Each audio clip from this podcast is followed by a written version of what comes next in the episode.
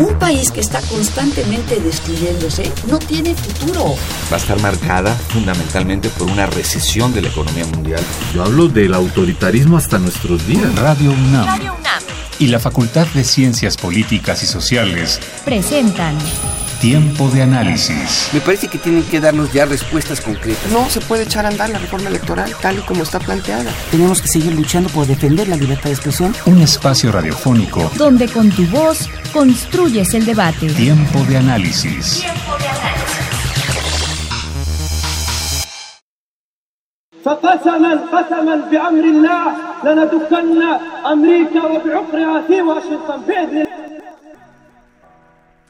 El terrorismo islámico ha envuelto en una nube de terror e incertidumbre a la población europea. Desde hace años Europa se ha convertido en un objetivo terrorista, teniendo como inicio el atentado del año 2004 en Madrid, en donde se registraron seis explosiones en una cadena de trenes causando la muerte de 191 personas y dejando más de 1.600 heridos. Con el paso de los años, los ataques se han repetido en diversos puntos de Europa, atribuyendo los ataques a grupos islámicos extremistas vinculados con Al Qaeda y diversas redes terroristas. El terrorismo representa la ejecución de actos de violencia que buscan infundir terror en la población civil. Su fin es la obtención o modificación de condiciones políticas, económicas, religiosas e incluso medioambientales en algún país. Según un informe dado por la Policía Europea, también conocida como Europol, el terrorismo ha causado la muerte de al menos 135 personas en el año 2016. Esta cifra es la suma de los tres atentados registrados, realizados por grupos yihadistas, en donde se alcanzó la alarmante cifra de 700 sospechosos detenidos.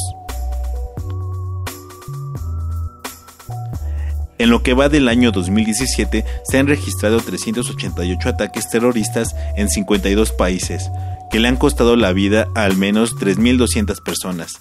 Esto de acuerdo con un informe publicado por la Universidad Austral. Recientemente, el terror volvió a perpetrar en los ciudadanos europeos. En este caso fue en un concierto para adolescentes en Manchester, donde el Estado Islámico se adjudicó el hecho. In the name of Allah, the merciful, the grateful, this is only the beginning. The lions of the Islamic State of Iraq and Sham are beginning to attack all the crusaders. Allahu Akbar, Allahu Akbar. Es importante tomar conciencia y analizar el contexto para saber el porqué de los ataques. Por otro lado, es nuestra obligación solidarizarnos con las víctimas y frenar la ola de violencia. Mi nombre es Ociel Segundo, esto es Tiempo de Análisis.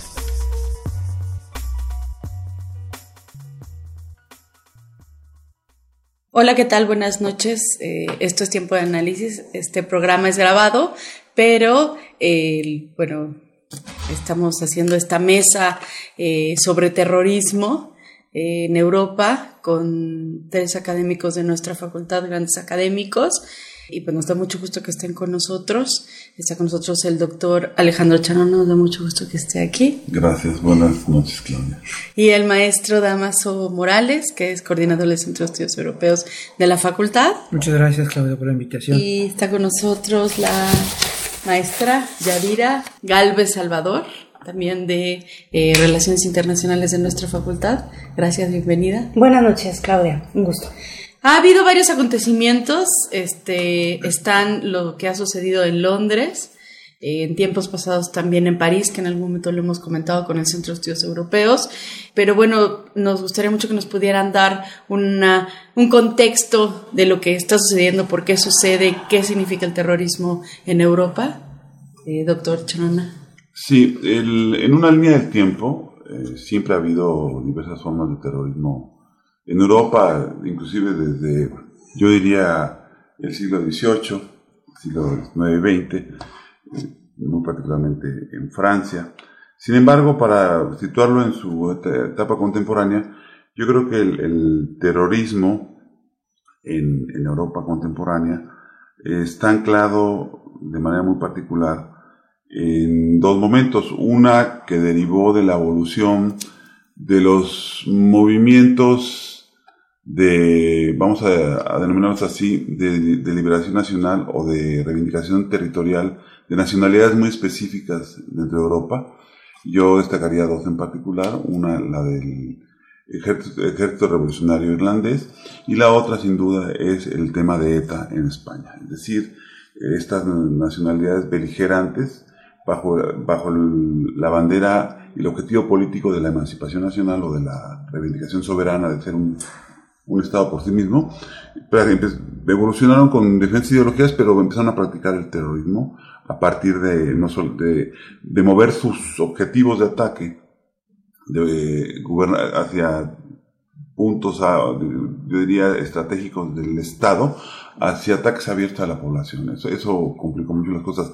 Sin embargo, a partir de, de los, yo diría, de los últimos, vamos a ponerlo así, 10 años en particular, 10, 12 años en particular, el involucramiento de los Estados europeos junto a Estados Unidos para atacar la gran amenaza que identifica Estados Unidos, que es el terrorismo islámico o de radicalismo islámico, han metido en una dinámica distinta a los Estados europeos. Y en esa lógica, yo diría que eh, en particular el haber apoyado la guerra de Irak en 2003 por parte de España y Reino Unido en particular, eh, tuvo una reacción muy fuerte por parte de, de Al Qaeda, pero no solamente de Al Qaeda, sino también desde entonces ya empezaban a reclutar a combatientes que habían nacido en, territorio europeo y que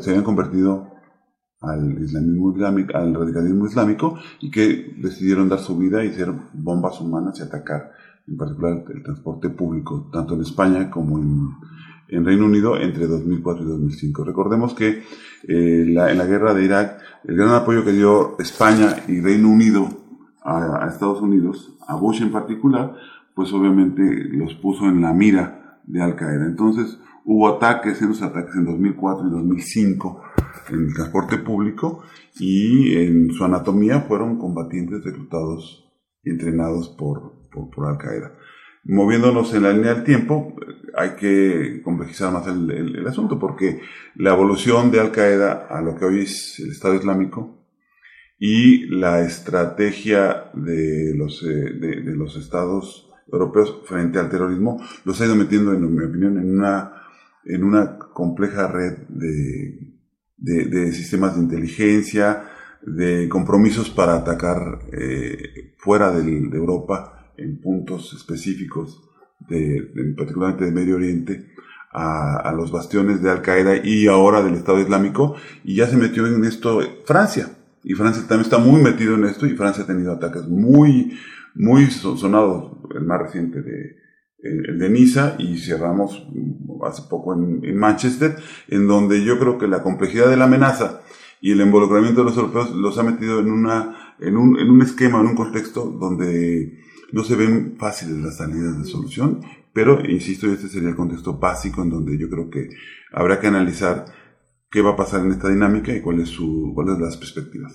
Bueno, eh, complementando el contexto que nos ha presentado el doctor Chanona de una manera magistral, me parece que es importante también identificar el tránsito o estas transformaciones que han tenido las organizaciones terroristas, es decir, de ataques muy em, complejamente organizados en el marco de Al Qaeda como una reacción específica a la intervención en Irak, hacia justo la creación del denominado Estado Islámico con una narrativa que va mucho más allá de atacar espacios estratégicos, sino de atacar todo lo que signifique el otro en el sentido de los infieles y el llamado que hace el líder del Estado Islámico a que sus seguidores ataquen usando todos los medios a su alcance para generar terror a gran escala. Y entonces esto es muy importante porque hemos visto a lo largo de estos últimos años en, en el caso europeo, ataques muy bien articulados, como pudo ser eh, el reciente de Manchester o incluso el que se realizó en Alemania, donde hay algunos visos de que hay, hubo una célula atrás de este ataque, hasta los denominados lobos solitarios, que en realidad son personas que están inspiradas en el Estado Islámico, que son radicalizadas a través generalmente de redes sociales y que realizan estos ataques con lo que, comillas, tienen a mano y de ahí que vemos el uso de vehículos, el uso de incluso armas blancas para hacer este tipo de, de, de, ataques a la, a la, sociedad. Entonces, sí es importante identificar estas transformaciones y que son resultado también de las graves eh, digamos que las graves consecuencias que ha tenido el enfoque de combate al terrorismo, centrado fundamentalmente en capturar a los líderes y no desarticular a toda la red y utilizar medios militares para intervenir en aquellos países que han sido considerados como cuna del terrorismo, en lugar de usar mucho más eh, información de inteligencia y golpes certeros y una desarticulación amplia de las redes, pero el tema es que estamos viendo una complejización a nivel internacional de estas, de estas redes. Ya. Y una pregunta, este, ¿cómo se desarticulan esas redes? ¿Cómo se podrían desarticulizar? Es muy complejo el tema de la desarticulación de redes porque hasta ahora el el enfoque ha estado en capturar a los principales líderes, un poco la misma estrategia que se usa para la delincuencia organizada. Se ubican a los liderazgos y se trata de capturar o abatir a esos liderazgos, es decir, su neutralización. Entonces, se planteó en un primer momento que capturando a Bin Laden y en este momento a al-Baghdadi, que es el líder del Estado Islámico, la organización iba a perder liderazgo y en consecuencia se iba a poder ir identificando cuáles eran las piezas claves de esa organización, incluyendo los flujos financieros, los flujos de armas y las redes que han generado justo entre particularmente el Estado Islámico con la delincuencia organizada para financiarse. Ahora, ¿qué es lo que se tiene que hacer o qué es lo que se tendría que hacer? Hay un, hay todo un proyecto en el caso europeo de mayor intercambio de información de inteligencia de mayor participación y seguimiento en redes sociales, porque se ha identificado también que los jóvenes han pasado de un periodo de radicalización de cinco o seis años, en el caso de los combatientes extranjeros que señalaba el doctor Chanona, que son los que van a entrenarse y regresan, a periodos tan cortos que pueden ir seis meses, tres meses, aprovechando esta necesidad de los jóvenes de identificación, pero también el hartazgo de los chicos que no se sienten en esta comunidad, ¿no? no se sienten identificados con las comunidades. Y entonces hay una parte de trabajo de inteligencia, de objetivos precisos, quirúrgicos, pero también de acompañar la estrategia militar, en el caso específico de Siria, de Afganistán y de Irak, con un seguimiento muy cercano a las redes, insisto, de financiamiento para ver quiénes son esos facilitadores del terrorismo. Ya. Y esto tiene que ver un poco con el boicot que le están haciendo, por ejemplo, a, a Qatar, que lo acusan, ¿no? De ser cómplice de, de ISIS? Bueno, en este momento la cuestión en esa parte del Golfo es muy tensa porque por un lado se ha señalado Arabia Saudita como un gran promotor del radicalismo islámico en el sentido de esta visión que tienen los sunitas sobre sus prácticas y de las mezquitas más radicales que se implantaron también en Asia Central y los antiguos miembros, Estados miembros de la Unión Soviética, ¿no? incluido el problema checheno, por ejemplo, ¿no? que Arabia Saudita ha financiado mucho el establecimiento de mezquitas con esta lógica. Y del otro lado, en este momento se está señalando a Qatar por financiar grupos terroristas, pero Aquí nadie está exento, es decir, se ha, también hecho señalamientos sobre el papel de Turquía en la compra de petróleo proveniente de Estado Islámico que causó todo un escándalo, es decir, hay muchas más implicaciones y relaciones. Y en el caso de Qatar también se habla mucho de los intereses en materia energética que tienen los demás estados del Golfo.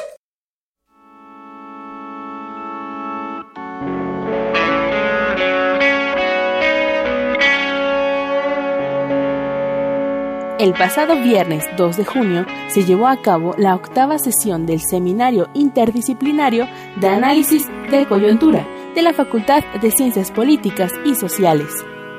En esta sesión, el tema que se analizó fue la violencia y agresión que padecen los periodistas en México. A continuación, les presentamos la segunda parte. México, como parte de la comunidad de naciones, está obligado a atender y poner en práctica algunas declaraciones y normativas que, sistemáticamente, se dejan de lado por omisión o voluntad, generando un clima de precariedad e indefensión para el gremio periodístico.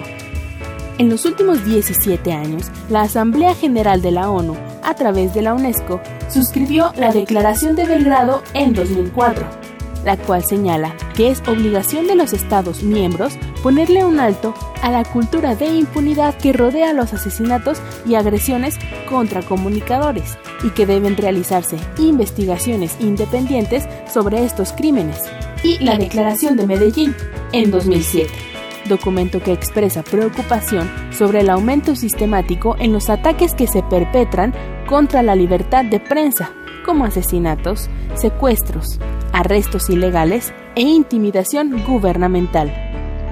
Atentos al cumplimiento de sus obligaciones, diversas organizaciones internacionales han hecho recomendaciones y reclamos al Estado mexicano por el ambiente de represión contra la prensa. Por ejemplo, el International News Safety Institute, con sede en Bruselas, ha llamado a organizar la seguridad de los periodistas desde 2004, cuando muere asesinado Roberto Javier Mora García, periodista y director editorial de El Mañana de Nuevo Laredo, Tamaulipas. Hace unos meses, el último reporte de este instituto colocaba a nuestro país en el primer lugar de periodistas asesinados en 2017, con cuatro Actualmente son siete. Artículo 19 señala que además de los crímenes mortales, hay que considerar que desde 2003 hasta mayo de 2017 han desaparecido en México 24 periodistas. El último caso fue el de Salvador Adame, director de Canal 6 TV en Nueva Italia, Michoacán. Lo anterior pone a nuestro país en el primer lugar mundial en desaparición forzada de periodistas. Por otro lado, un factor de riesgo es la profunda precariedad en la que el gremio periodístico hace su labor informativa. No existe autoridad para velar por los intereses laborales del gremio. En cualquier momento se despide a un periodista sin respetar sus derechos laborales.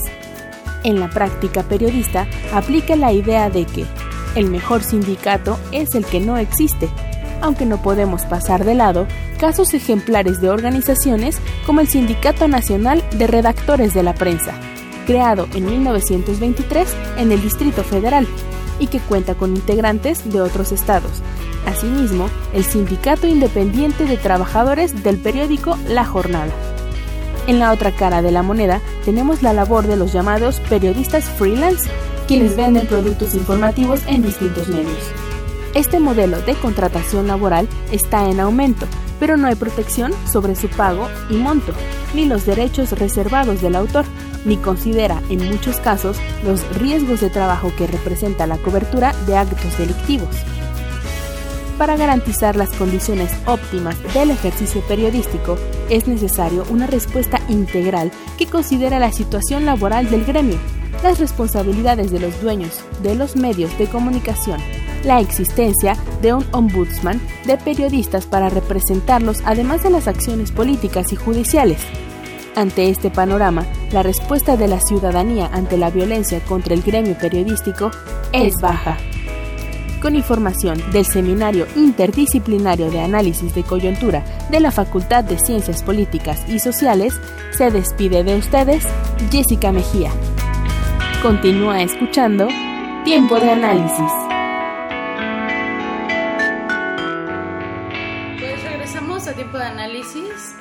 Recuerden que estamos hablando sobre terrorismo. Eh, se pueden comunicar con nosotros por vía Facebook, Facultad de Ciencias Políticas y Sociales, en medio UNAM, o estamos en Twitter, arroba tiempo de análisis. Eh, o bueno, estamos en la página de Radio UNAM, www.radiounam.unam.mx. Cualquier de todos nuestros programas pasados que no hayan escuchado los pueden escuchar en la página de la facultad o también en la página de Radio UNAM. Eh, continuamos con terrorismo.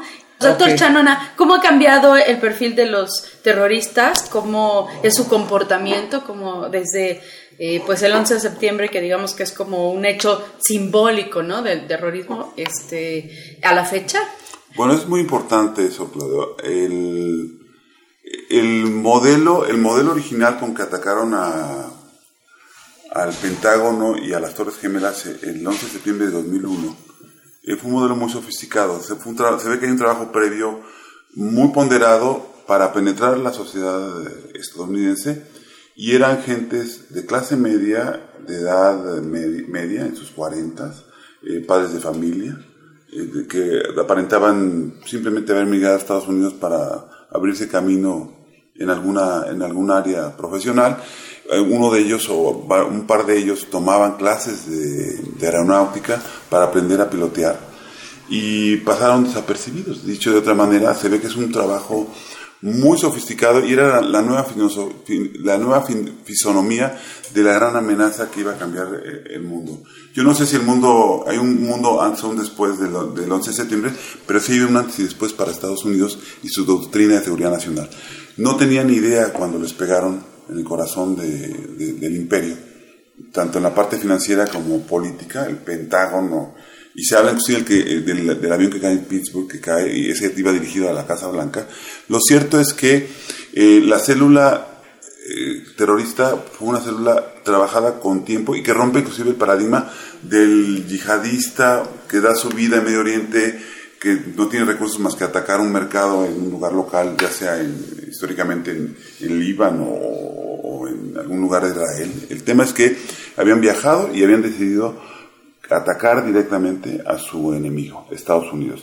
De ahí para entonces, cuando llegamos ya al, al, tema de cómo atacaron en 2004 y 2005 en España y en Reino Unido, empieza a cambiar el, el, modelo.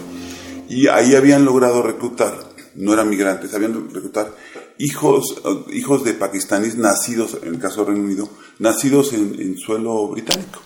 Habían sido eh, prácticamente criados, como decimos en, el argot, o educados bajo el sistema de educación pública de, Reino Unido y habían, habían recibido los mismos valores occidentales, habían recibido la misma comida occidental, habían entonado inclusive el God Save the Queen, aunque hay que observar que aquí yo ya detectaba en mis análisis sobre este tema una fractura de lo que conocemos como el modelo multicultural europeo, en donde independientemente de que es multirracial, multiétnico, se supone que hay una serie de valores que estructuran la sociedad, que son los valores fundamentales de Occidente y que los integraban y los, les permitían un, un, modelo, un modo de vida ah, ligado a Occidente.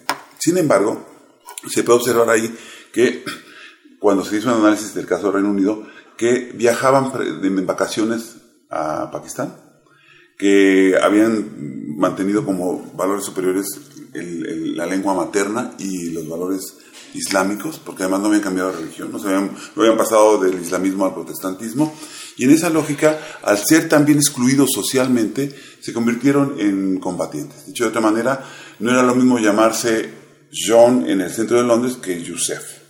Y, y no era lo mismo ser blanco que tener la piel oscura. Y entonces a pesar de haber sido educados y haber nacido ahí, mantuvieron su identidad islámica, fueron entrenados para ese ataque en, 2005 y fueron, fueron dos ataques, uno al principio de julio, otro a mediados de julio. Y en ese sentido empieza a haber una evolución muy interesante de la, de la, de la amenaza. Ya no se parece a la del 2001, ya empieza a haber esta absorción con un, con un movimiento terrorista internacional encabezado por, por Osama Bin Laden, por cierto, de origen saudita, en donde todavía no tenían reivindicaciones territoriales. Era atacar al que me atacó. Era la venganza hacia Occidente y quieres guerra, en el nombre de Alá, el ataque.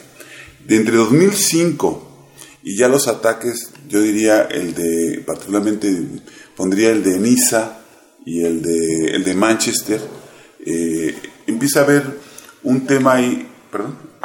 Berlín. Berlín también, yo, yo, lo pondría en ese fenómeno. Eh, hay una evolución muy, muy interesante de Al Qaeda porque surge la idea de eh, plantearse como objetivo fundamental una reivindicación territorial, es decir, fundar un nuevo Estado Islámico llamado califato. Y este llamado al califato rompe con la idea histórica del contraataque nada más a Occidente y dicen, no, tenemos que fundar un nuevo califato en donde vamos a, desde aquí atacar a nuestros, ataca, a nuestros agresores y vamos a, a acabar con los pecadores. Hay una lógica radical islámica, religiosa de fondo y esta genera un modelo distinto y empiezan y se montan en, Irak, se montan en el conflicto de Siria, empiezan a ganar, a ganar bastiones, los han ido replegando, pero es otro el objetivo. Y la otra es que deciden de romper con la idea de solamente células muy sofisticadas y crean, lo que decía ella dirá muy claramente, la idea de la guerra total a partir de atáquenlos con lo que puedan.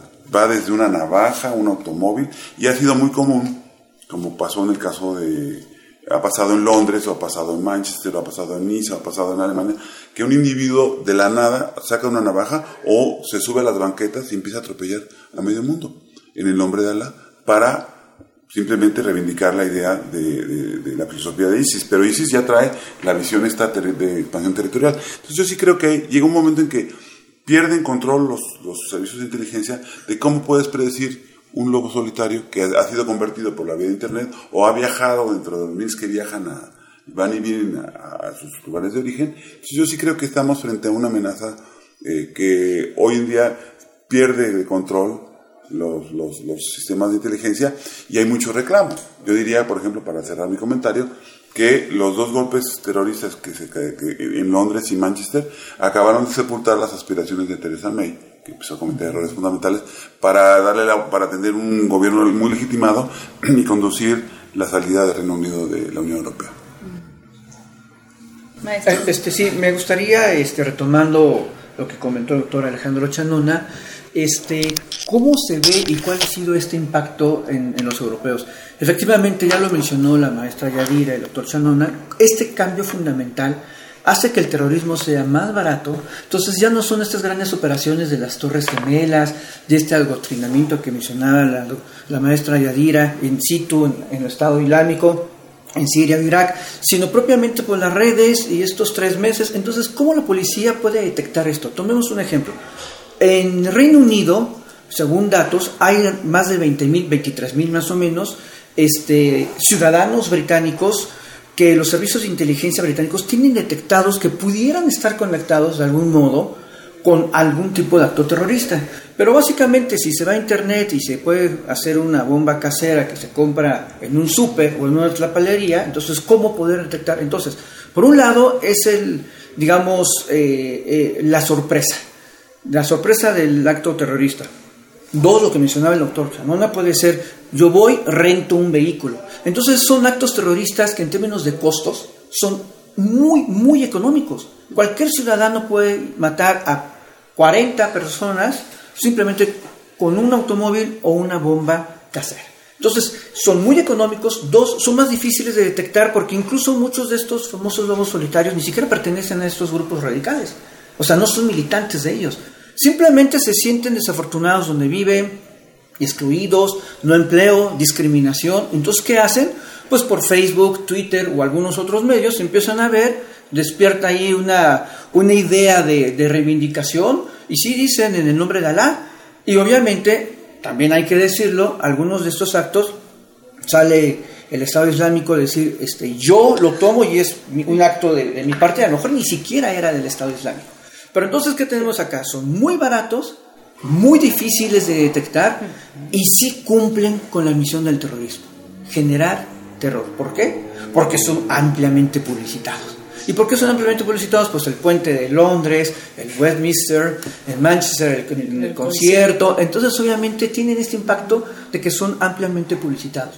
Entonces, yo, yo pienso que sí, efectivamente, más allá de esas estrategias de inteligencia intraeuropeas, tienen un, un modus operandi del terrorismo que ahora hace muy difícil que se pueda detectar y detener a tiempo, porque sucede como en Estados Unidos, a lo mejor un hombre que viene de la guerra, de repente se vuelve loco, toma una pistola, se va a una prepa y, o un compañero y mata a todo el mundo. Es algo similar de alguna manera. No sabemos, puede ser cualquier ciudadano que de repente un día se amaneció, amaneció con furia, por decirlo de alguna manera.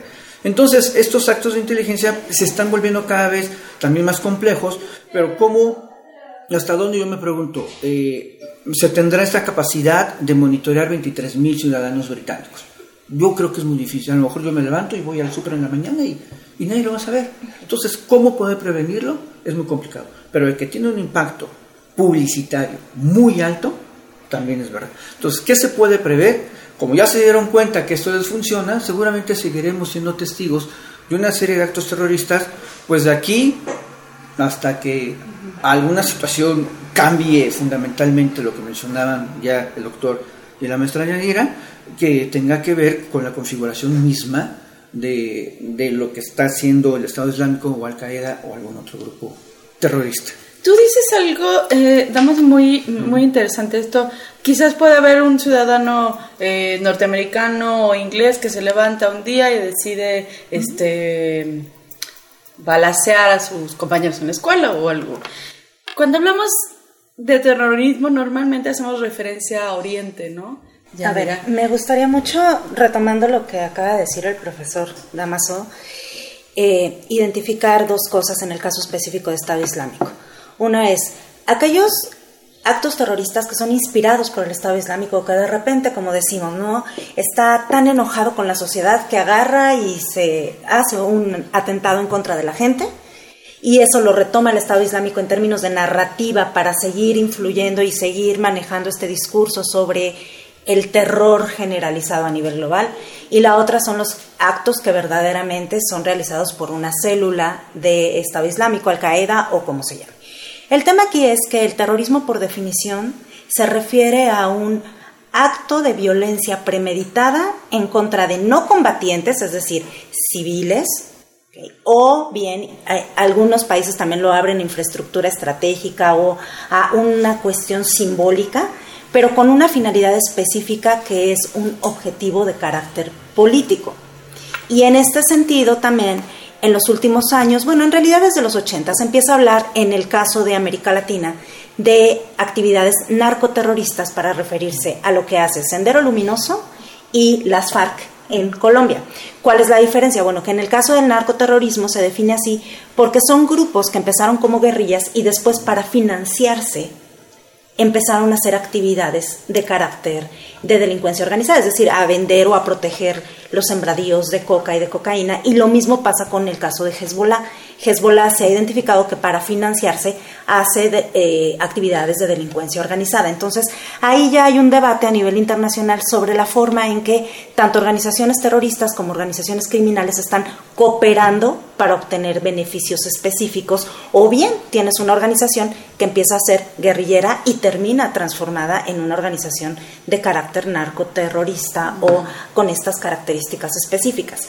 Pero el terrorismo como tal tiene este objetivo, ¿no? De tener una ganancia política y de mandar el mensaje. Es una táctica.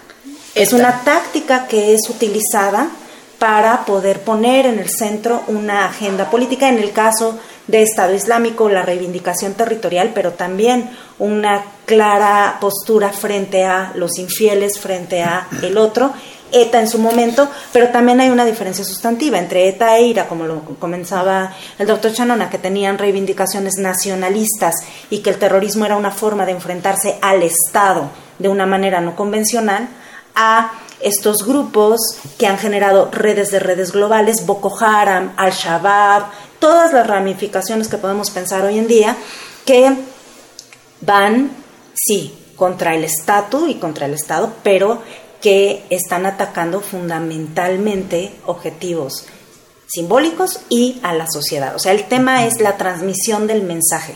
Y la transmisión del mensaje inconscientemente la estamos haciendo a través de los medios. Y una y otra vez que pasamos y que vemos las Torres Gemelas cayéndose y vemos al terrorista de Manchester. Y otra cosa importante que había mencionado también, lo habían mencionado los profesores, es el tema de los servicios de inteligencia. Claro que es imposible identificar todos los movimientos en las redes sociales, a pesar de los logaritmos y a pesar de todo lo que se ha avanzado. Pero también es cierto que para el caso europeo, tanto el terrorista de Manchester como el terrorista de Berlín ya habían sido identificados por los servicios de inteligencia como radicalizados. Entonces ahí hay fallas importantes en la forma en que se están tratando estos temas. Claro. De, de hecho, un poquito abundando sobre la evolución del terrorismo, revisando las fechas de los ataques, si revisamos el ataque de, a la revista Charlie Hebdo en enero del 15. Luego eh, el del Bataclan, que por cierto lo hacen en el contexto, si mal, no recuerdo, en, París, en el contexto de la Eurocopa. Uno de los, uno de los, uno de, los terroristas de la célula trata de entrar al, estadio, se da cuenta que no va a pasar, se regresa y se explota cerca del estadio. Pero el que va al Bataclan, pues dice, aquí hay mucha gente, aquí se ve que puedo matar suficiente gente, y entran y entran armados y traen armas eh, pesadas, armas, largas, eh, tienen una capacidad de fuego impresionante. Y la pregunta es, en el caso de, de, y de Bataclan, es con cómo se armaron, dónde compraron las armas. No es lo mismo la segunda enmienda de Estados Unidos que tú, tú tienes derecho a defenderte hasta con un cañón, al control de armas y circulación de armas ilegales en el contexto europeo. ¿Cómo lo lograron? Bueno, si vemos las imágenes de Charlie Hebdo, están perfectamente armados, traen pasamontañas, lo mismo pasa con las células que atacaron en varios lugares en noviembre del 15, en el caso del Bataclan, que es muy famoso, y entonces te das cuenta que, que sí tienen capacidades logísticas para operar. Ahora, si ya te mueves un poquito después y empiezas a ver el caso del Denisa, que es, es el año siguiente, el Denisa fue, agarró, un camión, se va a este centro vacacional o, emblemático de la Riviera Francesa y agarra parejo. Y, efectivamente el tipo estaba dispuesto a morir, porque además van dispuestos a morir y agarran y entran en esta lógica ya de, de lobo solitario, que es un converso. Ahora, detrás de todo esto, hasta llegar a, Manchester, pasando por el, puente de Londres, yo creo que hay un tema que hay que valorar y que se ha debatido poco, que es el tema de la crisis del Estado multicultural europeo. Eh, si atendemos al involucramiento de Francia, Francia en 2005 tenía problemas de rebeldía de los excluidos con un movimiento que quemaba automóviles, no tenía rostro, pero no era terrorista. Y, en 2005 ya le habían pegado a España, en 2004, en el caso de, este, del ataque que hubo ahí, eh, en Atoche creo que fue. Y después viene en 2005 el, el, ataque en Reino Unido. Parecía que Francia estaba distante, pero pues, luego Francia empieza a tener problemas y a, a, meterse en la lógica de bombardear fuera de, de Europa bastiones terroristas. Pero voy al punto fino. El, la crisis del modelo multicultural en Francia, en España, eh, en, el propio Reino Unido, te habla de algo que tienen que resolver los europeos en el mediano plazo o largo plazo, donde a pesar de su apertura y de ser sociedades de, de migración neta, o, que está llena de migrantes, no los han podido asimilar. Y que fácilmente, una vez que están excluidos, y si son de origen islámico, y si además de, de, islámicos están discriminados por razones sociales, empiezan a tener estas conversiones de, lobos solitarios. Entonces yo creo que es un tema que va a dar mucho para los estudios multidisciplinarios en ciencias sociales los próximos años, pero que no hay que perder de vista. Y por ejemplo, ¿qué es cierto o es un mito completo, un mito de, de opinión pública, donde muchas veces los gobiernos son beneficiados con los actos terroristas. Por ejemplo, Estados Unidos, ¿no? Con, con el, las Torres Gemelas, ¿no? Que muchas teorías de la conspiración y cosas así. ¿Qué es cierto eso o eso es un discurso? Yo en un minuto te diría que yo no creo en el autogolpe. Eh, lo que sí creo solamente es que mientras más ataques terroristas hay, mayor seguridad pide la gente, eh, pero a expensas de derechos civiles y derechos fundamentales. Es decir, llega un momento en que te ponen a las sociedades en, un, en una disyuntiva de qué quieres, más seguridad o más derechos y la gente ha optado aparentemente por más seguridad. Entonces, habiéndote un vuelo en época de alerta naranja, de aquí a París o de aquí a Londres, y bueno, es impresionante todo lo que pasa, pero yo sí, en lo personal, no discurriría más, no comparto la idea del autogolpe. Este, yo creo que lo del mito se queda en el ámbito del mito. Lo que sí es cierto es lo que se ha mencionado en esta mesa. Si un país forma parte de la coalición, y, y ya lo mencionó el doctor Chanona, pues casualmente empiezan actos terroristas en su territorio. Entonces, en realidad, que se beneficien o no, no lo sabemos. Lo que sí podemos prever es cómo las diferentes potencias se pueden estar beneficiando de, digamos, eh, las condiciones y los recursos naturales en Medio Oriente, llamadas estas famosas coaliciones, ¿no? Entonces, si Estados Unidos lidera una coalición y todo el mundo dirá, bueno, porque en Estados Unidos hay menos actos terroristas, porque hay menos población de origen musulmán. también Europa, lo sabemos, tienen hindúes, pakistaníes, tienen, tienen de todo, ¿no? Marroquíes, libios. Entonces, obviamente, esto tiene una mayor facilidad de expresión y de acción en Europa. Pero, pero lo que sí se puede observar es que conforme van participando las naciones europeas en estas famosas coaliciones y van bombardeando ciertos lugares, obviamente no es de a gratis, siempre hay un negocio quizá o un beneficio que puede ser de seguridad o de geopolítica o de control de recursos, no lo sabemos. Lo que sí sabemos es que finalmente se van dando estos actos terroristas también en sus respectivos países, ¿no? Ahora ha estado un poco calmado en España, este, pero bueno, vamos a ver cómo se mueve España ahora y a ver qué puede suceder, ¿no? Yo quiero cerrar este comentario. Me uno al tema de que los mitos son mitos. Me parece que tendríamos que considerar también aquí que sin duda cambió la política de seguridad y defensa de Estados Unidos a partir del ataque del 11 de septiembre y hay una nueva narrativa sobre ese enemigo que no tenía después de la Guerra Fría. No había algo que realmente amenazara como tal la existencia de.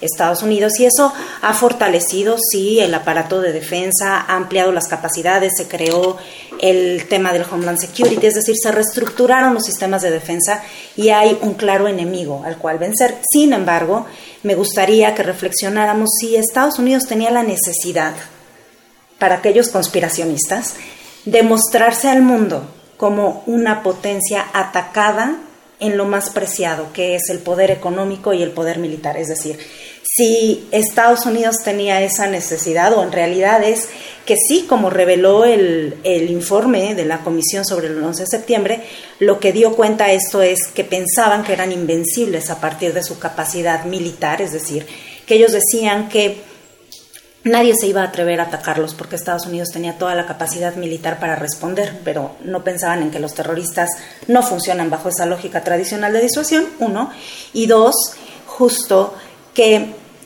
se le rompe el esquema de un ataque al interior de su territorio. Es la primera vez que Estados Unidos se enfrenta a una crisis como la que fue el 11 de septiembre de 2001 y es carísimo el combate al terrorismo. También es la otra parte, ¿no?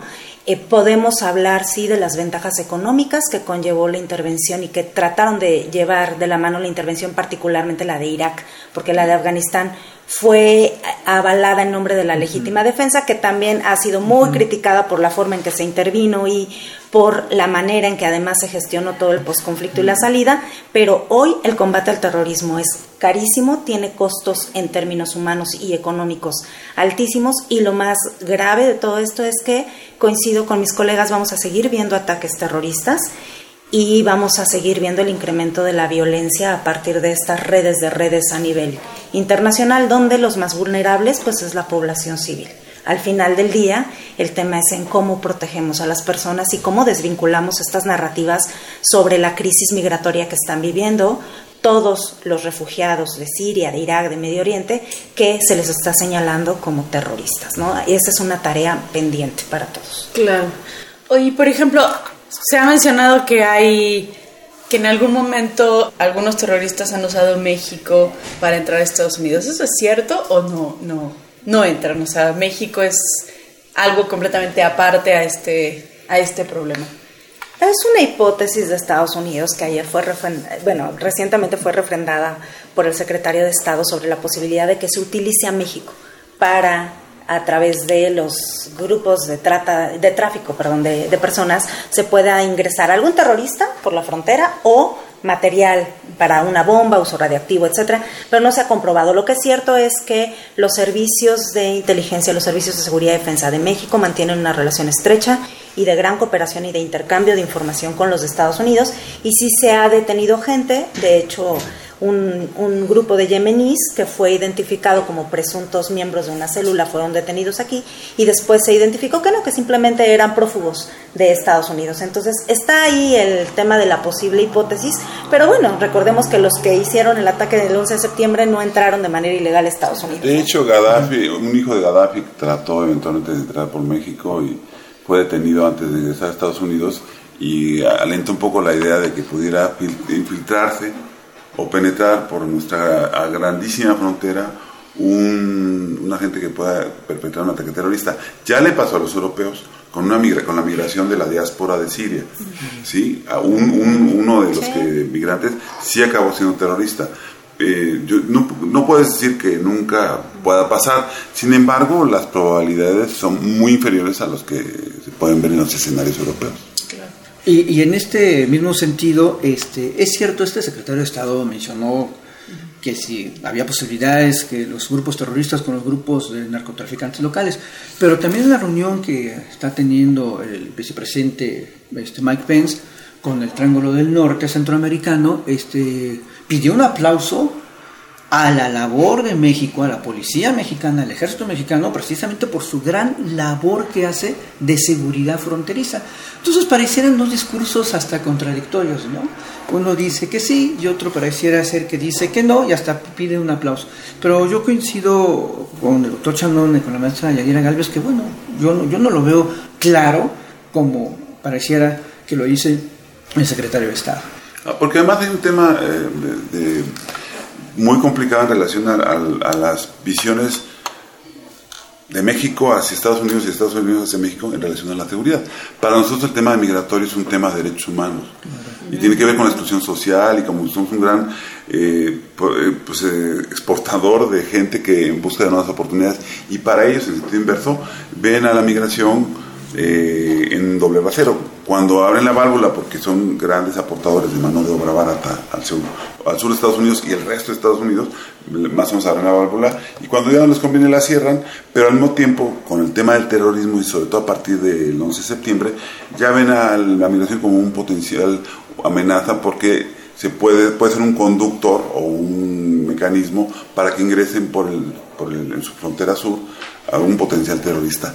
Ahí hay un tema donde nos tenemos que poner de acuerdo en algún momento México y Estados Unidos porque pues finalmente yo dudo mucho que por aquí vengan grandes eh, una visión tal lo que cometiéramos algún error diplomático eh, que hubiera la posibilidad de que volteara a Al Qaeda o perdón ISIS o hacer un llamado en las redes mexicanas a buscar combatientes mexicanos Sí, no, es, es, muy complicado. Por ejemplo, después del 11 de septiembre, México activó toda una serie de planes para proteger plataformas petroleras e instalaciones estratégicas, considerando nuestra cercanía geográfica con Estados Unidos. Y el asunto de la posibilidad de un ataque a través de México tiene que ver con esta idea que está manejando mucho Estados Unidos sobre la denominada convergencia, es decir, que en algún momento haya intereses compartidos o intereses comunes de los cárteles o los grupos de delincuencia mexicana con algún grupo de terrorismo internacional. Pero hasta ahora todos los informes señalan que en México no opera ninguna célula de terrorismo internacional y hay un debate muy fuerte que de hecho se desató en México en 2008, 2000 entre 2008 y 2012, cuando estaban los picos de violencia altísimos, bueno, que hoy tenemos picos de violencia altísimos, pero sobre todo con el uso de las granadas en la plaza de Michoacán, ¿se acuerdan? Y después eh, el tema del uso de carros bomba. Entonces, lo que se, se señala es que los narcos mexicanos usan tácticas terroristas. ¿Para qué? Para amedrentar a la población y amedrentar al Estado y a las autoridades. Pero per se no son grupos terroristas porque no tienen una reivindicación de carácter político. Es decir, no son ni revolucionarios ni quieren cambiar, se quieren apropiar de espacios, pero no tienen una lógica terrorista en el sentido de una reivindicación política más allá de cambiar el sistema. Claro, además no son anónimos, ¿no? Es algo como muy reconocido con pues con demandas muy puntuales. Bueno, pues creo que no sé si quieren agregar algo, alguna conclusión. Este, ah, yo nada más algo muy simple. Eh, lo que mencionaba la maestra Yadira de las narrativas y de cómo se van construyendo estas narrativas, yo creo que es vital. Y, también en esta lógica de ver cómo la población, en el caso europeo, los europeos, reciben esta narrativa. Y yo sí estoy convencido que ahí hay un error táctico de cómo Europa está respondiendo y sumándose a estas narrativas. Tomemos el caso de Israel. Hoy hay un ataque terrorista en un mercado, para la tarde ya está todo limpio, ya están los puestos en su lugar, el, el poste que se cayó ya está otra vez funcionando y pasan a lo siguiente. Entonces no caen en estos juegos de las narrativas tan fácilmente, no sé si me explico. O dan un cambio en esta narrativa y yo creo que eso es lo que le está faltando también a Europa y yo y hay esta sensación pues de gran inseguridad porque no están bien siendo respondidas o construidas no sé cómo ponerlo estas narrativas. Y en términos de teoría de la guerra es muy sencillo a toda acción corresponde una reacción. Mientras se, mientras se sigan dando esta idea de los de los y las jefas de estado de salir a decir vamos a derrotar al Estado Islámico como la principal amenaza. No quiere decir que no lo resuelvan. Lo que estoy diciendo es salir y Edorbi decir así al universo que van a acabar con el Estado Islámico eh, como una forma de legitimidad frente a una sociedad estable, pacífica, donde hay derechos humanos. Me refiero a las democracias avanzadas europeas. Yo creo que coincidió con Damas, es un error táctico. Yo creo que eh, seguir siendo el mejor publicista de ellos es hacer esto. Y entonces lo que genera es una psicosis, porque podemos valorar las tasas de mortalidad en esas sociedades democráticas en relación a ciertas enfermedades, adicciones y demás, son muy superiores a la posibilidad de que tú mueras en un acto terrorista. Lo que pasa es que es muy estridente y es muy agresivo y es, es, es, es en mi opinión, inaceptable. de ninguna manera eh, lo, subestimo, pero sí me parece que tiene, van a tener que medir muy bien los siguientes pasos porque, vuelvo a repetir, a toda acción una reacción van a seguir en este encontronazo y eh, eventualmente pues habrá más golpes terroristas indeseables como son, pero en una guerra que ya fue declarada de Occidente también al Estado Islámico y viceversa. Sí, sin duda, no puedo más que coincidir con los profesores respecto al futuro y sobre todo sobre eh, a partir de los retos que se tienen para el combate al terrorismo. No se va a poder eliminar de la faz de la tierra, pero sí hay una lógica de disminuir las capacidades de estos grupos para poder reducir los niveles de daño y en especial no solo el tema de cómo haces eh, una agenda y unas acciones específicas contra terroristas que incluye el cambio de visión o la adecuación de la visión y el discurso de todos los países frente a este fenómeno, pero también la importancia de que se cuenten países y ciudades con una, un claro programa de gestión ante un posible ataque terrorista y de crisis, ¿no? o sea, de gestión de crisis y que puedan tener una reacción inmediata ante un tipo de cualquier tipo de evento de estas características porque si no pues te agarra fuera de toda capacidad. Entonces me parece que sí es muy importante y veremos cómo van resolviendo y van ajustando estas estrategias porque no solo pensemos en el caso de Estado Islámico son los chechenos son también Al-Shabaab, insisto, Boko Haram en el caso africano, y tener en consideración que la narrativa sobre las víctimas europeas es la que eh, ha sido mucho más fuerte y penetrado en los medios de comunicación occidentales, pero de acuerdo con todos los informes de eh, balance del terrorismo global, las víctimas, el mayor número de víctimas está en los países que están en guerra, están en Afganistán, en Irak, en Siria, en todos esos países de Medio Oriente donde todos los días sufren de esto. Igual que ahora el ascenso en África, que no la debemos de perder de vista. Perfecto. Pues muchísimas gracias a los tres, nos da mucho gusto que estén en tiempo de análisis. Muchas gracias a los radioescuchas.